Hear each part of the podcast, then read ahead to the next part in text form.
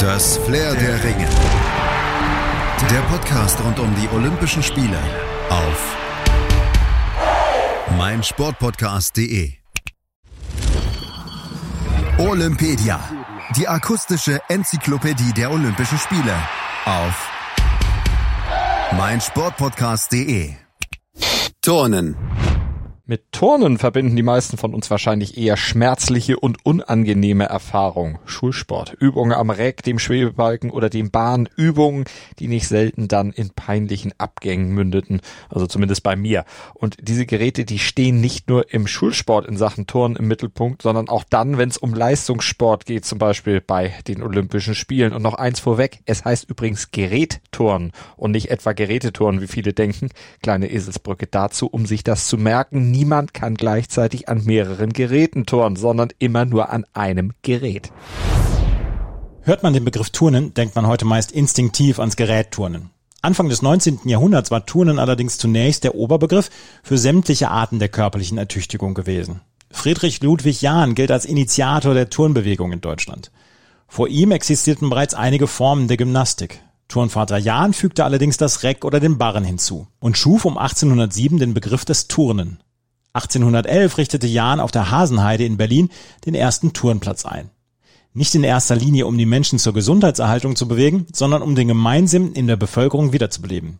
In Folge stieg die Zahl an begeisterten Turnerinnen und Turnern schnell und stetig an und in ganz Deutschland wurden Turnvereine gegründet. Die ältesten Turnvereine der Welt sind die Hamburger Turngesellschaft 1816 und der Mainzer Turnverein 1817. Allerdings erlebte die Turnbegeisterung in Deutschland einen ziemlichen Rückschlag. Die Turnbewegung, die strebte nämlich neben körperlicher Ertüchtigung auch einen deutschen Nationalstaat an und daher galt sie einigen deutschen Fürsten als staatsfeindlich. Sie verboten auf ihrem Einflussgebiet den Sport unter freiem Himmel auszuüben und damit verlagerte sich das Turn vielerorts in Hallen und die Geräte rückten in den Fokus der Turner und das ist bis heute so geblieben und auch so beliebt, dass der Deutsche Turnerbund nach dem Deutschen Fußballbund der zweitgrößte im DOSB organisierte Sportverband Deutschlands ist. Das liegt vor allem auch daran, dass die meisten Kinder bereits im Alter von vier bis acht Jahren mit Gerättoren in Berührung kommen können. Für sie sind die Geräte meist der erste Kontakt mit Sport im Allgemeinen und das hat natürlich einen Grund.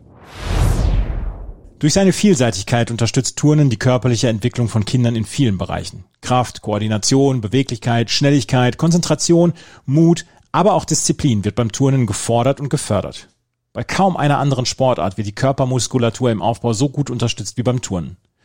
Das vielseitige Training sorgt zudem dafür, dass den Kindern nicht so schnell langweilig wird. Außerdem können SportlerInnen aus vielen Geräten, Elementen und Übungen genau die auswählen, die ihnen am besten zu ihren Fähigkeiten passen.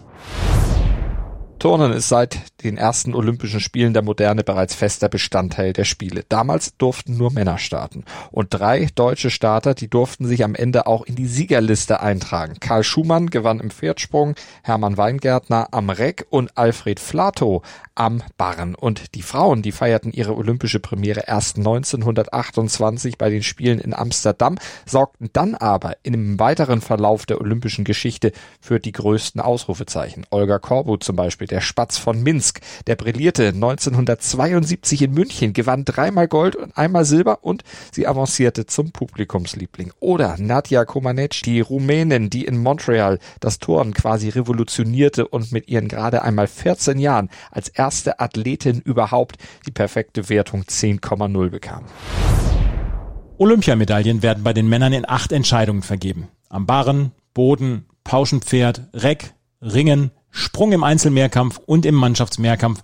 Bei den Frauen gibt es sechs Entscheidungen. Am Boden, Schwebebalken, Sprung, Stufenbarren, Einzel- und Mannschaftsmehrkampf. Beim Gerätturnen wird am Ende jedes Durchgangs eine Endnote berechnet, die sich aus zwei Noten zusammensetzt. Aus der A- und der B-Note. Für jedes geturnte Element bekommen die Turnerinnen und Turner einen Punkt in der A-Note. Da man in einem Wettkampf bis zu zehn Elemente turnt, besteht die größtmögliche Punktzahl in der A-Note 10. Die B-Note bestimmt die Ausführung der Übung und beginnt mit dem Höchstwert von 10,0 Punkten, von dem dann die Fehler einer Übung abgezogen werden. Kleine Fehler geben 0,1 Punkte Abzug, mittlere Fehler werden mit 0,3 bestraft, schwere mit 0,5. Für Stürze werden 0,8 Punkte abgezogen. Am Ende wird die A-Note mit der B-Note addiert zur Endpunktzahl. Die erfolgreichste Nation im Medaillenspiegel ist übrigens die Sowjetunion und ihr Rechtsnachfolger Russland. Dahinter folgen dann mit weitem Abstand die USA. Und die mit Abstand erfolgreichste Sportlerin kommt mit Larissa Latynina ebenfalls aus der Sowjetunion. Sie sammelte während ihrer Karriere stolze neun Goldmedaillen. Und bei den Männern hat mit Sarao Kato ein Japaner die Nase vorn. Er konnte achtmal Gold gewinnen. Und herauszuheben ist zudem noch der Weißrusse Vitali Scherbo. Er war mit sechs Goldmedaillen 1992 der überragende Athlet der Spiele. Deutlich kürzer als das Gerätturnen ist die rhythmische Sportgymnastik Teil des olympischen Programms. 1984, da kam sie bei den Spielen in Los Angeles erstmals zu olympischen Ehren. Die rhythmische Sportgymnastik ist neben dem Synchronschwimmen die einzige Sportart, die bei Olympia nur den Frauen vorbehalten ist. Zur Musikbegleitung zeigen die Gymnastinnen gymnastische und tänzerische Übungen mit Reifen, Seil, Band oder Keule. Die Besonderheit, jedes Jahr wird eines dieser Geräte jeweils für zwei Jahre aus dem Programm genommen. Festgelegt werden die Streichdisziplinen vom Weltverband FIG.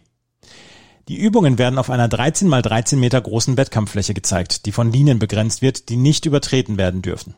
Ansonsten gibt es Strafpunkte von der Jury, die auch die Bewertung der Übungen vornimmt. Zwei Jurys vergeben Noten, die zu einem Gesamtergebnis zusammengezählt werden. Die erste Jury beurteilt die Schwierigkeit der Übung, die zweite die Ausführung. Allerdings gibt's immer wieder Kritik an diesem Bewertungssystem. Es gilt als zu kompliziert, zu intransparent und zudem als anfällig für Manipulation. Die rhythmische Sportgymnastik ist seit jeher eine Domäne der osteuropäischen Länder. Russland führt den Medaillenspiegel mit zehn Goldmedaillen unangefochten an. Auf Platz zwei, da folgt Spanien mit lediglich einer einzigen Goldmedaille. Und zum Abschluss fassen wir noch die wichtigsten Fakten kurz und knackig zusammen, die ihr zum Turnen und zur rhythmischen Sportgymnastik bei den Olympischen Spielen kennen solltet, damit ihr mitreden könnt. Die 14 Entscheidungen in Tokio fallen zwischen dem 24. Juli und 8. August. Alle Wettkämpfe werden in dem Ariake Gymnastics Center in Tokio ausgetragen. Insgesamt acht deutsche AthletInnen haben sich die für die verschiedenen Wettkämpfe qualifiziert. Bei der rhythmischen Sportgymnastik werden zwei Entscheidungen fallen, eine im Einzel- und eine im Gruppenwettbewerb. Diese werden vom 6. bis zum 8. August ausgetragen. Deutsche Athletinnen konnten sich nicht für die Wettkämpfe bei der rhythmischen Sportgymnastik qualifizieren. Soweit zum Turnen und zur rhythmischen Sportgymnastik. Verfolgt gerne auch unsere weitere Olympia-Berichterstattung auf meinsportpodcast.de. Abonniert Olympedia und Flair der Ringe mit dem Podcatcher eurer Wahl oder bei iTunes und verfolgt die Olympischen Spiele auf Deutschlands größtem Sportpodcast-Portal hier auf meinsportpodcast.de. Sport für die Ohren haben wir für euch und zwar rund um die Uhr. Das Flair der Ringe. Der Podcast rund um die Olympischen Spiele auf meinsportpodcast.de